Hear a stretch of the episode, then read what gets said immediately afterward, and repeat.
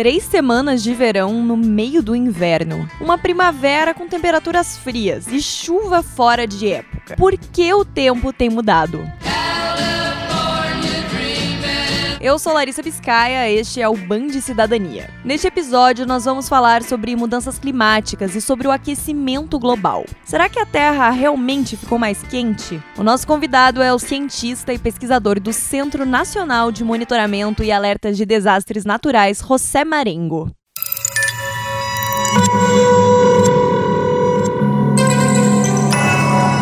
Podcasts Bangerils FM. Marengo, muito se fala sobre o aquecimento global a um ponto que o termo está até um pouco banalizado. Eu começo te perguntando o que é aquecimento global e ele realmente existe? Bom, o termo aquecimento global significa basicamente um aumento da temperatura, não? E se nós consideramos como período base o início da era industrial em 1850. Lembra que um período relativamente corto, de 1850 a 2022, são menos de 500 anos. Não? Então, no contexto de un tiempo así de cientos de años, o aquecimiento global es simplemente que en todos los últimos años o planeta está aqueciendo, las temperaturas están aumentando y en todas áreas, áreas rurales, áreas urbanas, océanos. Os dados mostram isso. Não? Ou seja, talvez os últimos 20 anos tenham sido e são os anos mais quentes. Desde, lembrar que estamos falando desde 1850. Eu digo isso porque se você pergunta para um alguém que trabalha com geologia na escala de milhões de anos, esse aquecimento já aconteceu no passado. 600 mil anos no passado já teve aumento de CO2, já teve aumento da temperatura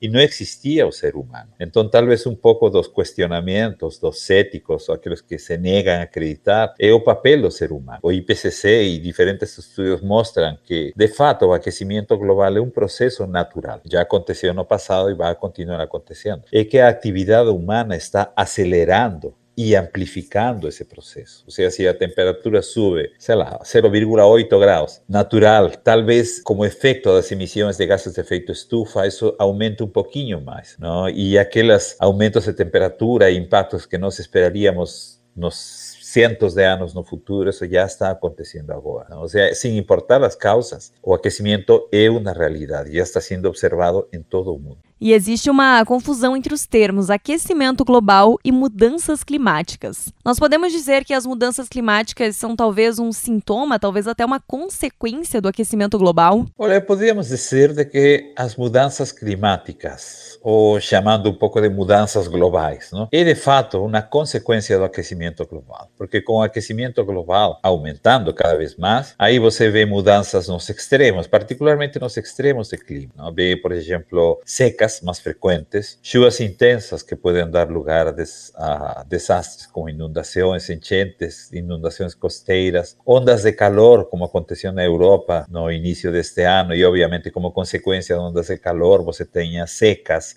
también y aumento no risco de fogo. O sea, todo eso que nos llamamos de mudanza climática, mudanza global, sería una consecuencia directa do, do aquecimiento. O sea, os dos sí están asociados. E existe uma posição cética de dizer que esses alertas sobre o aquecimento global são sensacionalistas ou até exagerados. Esse alarde todo é necessário? Olha, eu diria que é mais precaução. O sea, exagero é negar o que existe. Se você tem uma doença e você nega que tem a doença, você não vai se curar. Você vai ter que ir ao médico, tomar remédios, operação. Isso é mais ou menos o que acontece. Não? Os dados estão aí, cualquier lugar. Claro que en internet você encontra cualquier cosa, ¿no? que a Tierra es plana, que aquecimiento global e invención. Mas cuando trabaja con ciencia, pesquisadores de todo el mundo están publicando, están teniendo resultados similares. Geleiras dos Himalaya, da África, dos Andes, están disminuyendo. Na Groenlândia também, como aumento da temperatura todo o mundo. Não? Ou seja, a realidade está presente. Aquele que não acredita porque simplesmente não quer ver. Não, é claro que a vezes o termo é muito banalizado.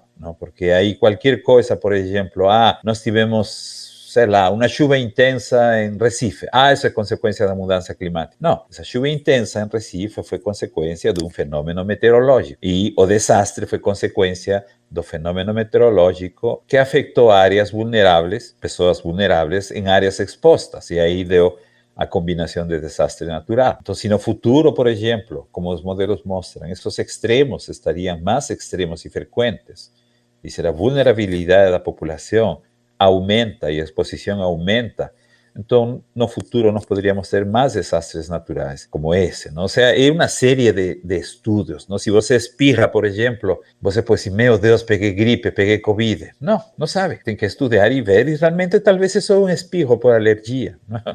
Então, todo esto que nos falamos de mudanças climáticas, de impactos, são estudos científicos feitos por grupos científicos em todo o mundo. Não é uma conspiração, não é nada, é ciência. No E dia que você acreditar que ciência é uma conspiração, meu Deus, estamos de volta às trevas da Idade Média, onde se você falava muito, podia ser queimado numa estaca aí na Inquisição. Mas realmente é ciência. Não? Aqui o Paraná, por exemplo, tem uma economia que é pautada no agronegócio, que depende em grande parte das condições do tempo. A gente pode afirmar que o sistema pode entrar em risco não só aqui o sistema paranaense, mas digamos assim, vários sistemas globais, por estarem acostumados com uma temperatura que pode subir rapidamente no prazo aí de dois a cinco anos? Bom, na verdade, poucos sistemas estão preparados para uma temperatura mais alta. O agronegócio talvez seja uma exceção, mas quando você fala dos pequenos produtores do interior do semiárido, do Nordeste ou os pequenos produtores em qualquer lugar, eles não estão se preparados. Por quê? Porque você poderia ter, por exemplo, como consequência do aquecimento global, chuvas muito intensas que podem produzir alagamento do terreno e não ajuda, como pode também ter períodos muito secos, períodos de estiagem, que também não ajudam. Também como acontece, por exemplo, no agronegócio em outras áreas, inclusive no Paraná. Às vezes acontecem secas. Neste momento, toda a bacia do Paraná, Prata,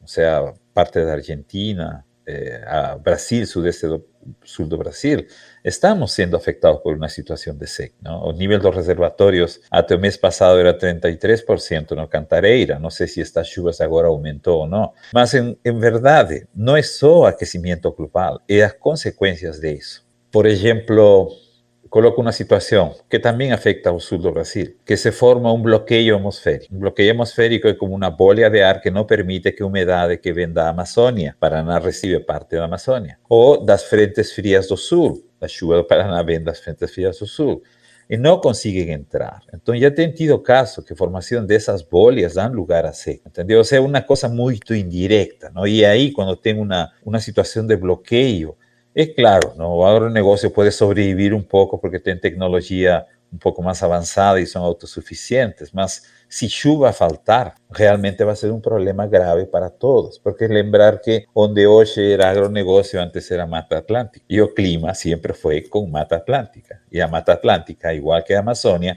evaporava, transpirava e produzia parte de sua própria chuva, não? Então, se você tira vegetação nativa e coloca soja, cana ou qualquer outro produto, você está alterando o ciclo hidrológico, está deixando um pouco mais sensível o sistema. Não? E aí vai depender do que possa acontecer na grande escala. Não? Na grande escala, as frentes frias do sul, a umidade que vem da Amazônia. E essa é uma das preocupações. Não? A seca de São Paulo de 2013-14, a seca de Pantanal de 2019-20 e 21, fue eso, fueron bloqueos atmosféricos que a umidade da Amazônia não conseguia entrar, ¿no? e, e nós tivemos essa situação. E agora, pensando em soluções, a responsabilidade em frear o aquecimento global deve partir de quem? Da população, do poder público, do setor privado? O aquecimento global vai continuar. Então, a ideia de que esse aquecimento não ultrapasse um grau e meio ou dois graus, porque acima disso, a adaptação, ou seja, a forma como você convive com o aquecimento, porque você não combate o aquecimento, você convive com ele, você se adapta. Agricultura se adapta, sistemas de irrigação novos, variedades melhoradas geneticamente que poderiam eh, suportar altas temperaturas ou menos precipitação. Mas no Acordo de Paris, o Acordo dos Países em 2015, foi de reduzir as emissões de gases de efeito estufa, reduzir o desmatamento, no solo da Amazônia, desmatamento em geral, porque as árvores absorvem CO2 e essa é uma forma de limpar a atmosfera. Isso é o que nós chamamos processo de mitigação. E isso são decisões políticas, são decisões de governo, de acordo. Ou seja, se o país não cumpre com isso, ou se algum país não cumpre com isso, porque todo isso tem que ser global, o clima é global, aí podemos ter problemas. ¿No? porque va a llegar adaptación, va a llegar un cierto momento acima del cual no será posible adaptación. ¿no? Y ahí que ven a población también en términos de presionar los gobiernos, ver a agenda ambiental de esos candidatos, porque no adianta tener un mejor conocimiento técnico estudios de primera línea que muestran el crecimiento y que sugieren estudios si a los gobiernos no asumen esa política ambiental. Y es un problema grave, porque realmente el planeta está pidiendo ayuda. ¿no? Y, y nos, como población, como cientistas, las crianzas en la escuela ya están aprendiendo un poco esa parte de ambiente, ¿no? que ambiente tiene que se cuidar.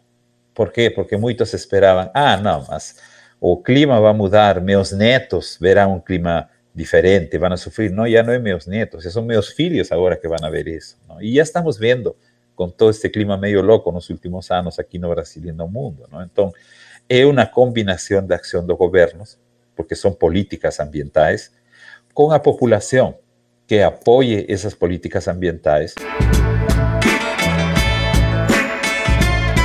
Este foi o terceiro episódio da série especial de outubro do podcast Band de Cidadania. Nas próximas duas semanas tem mais temática ambiental por aqui e eu te espero lá.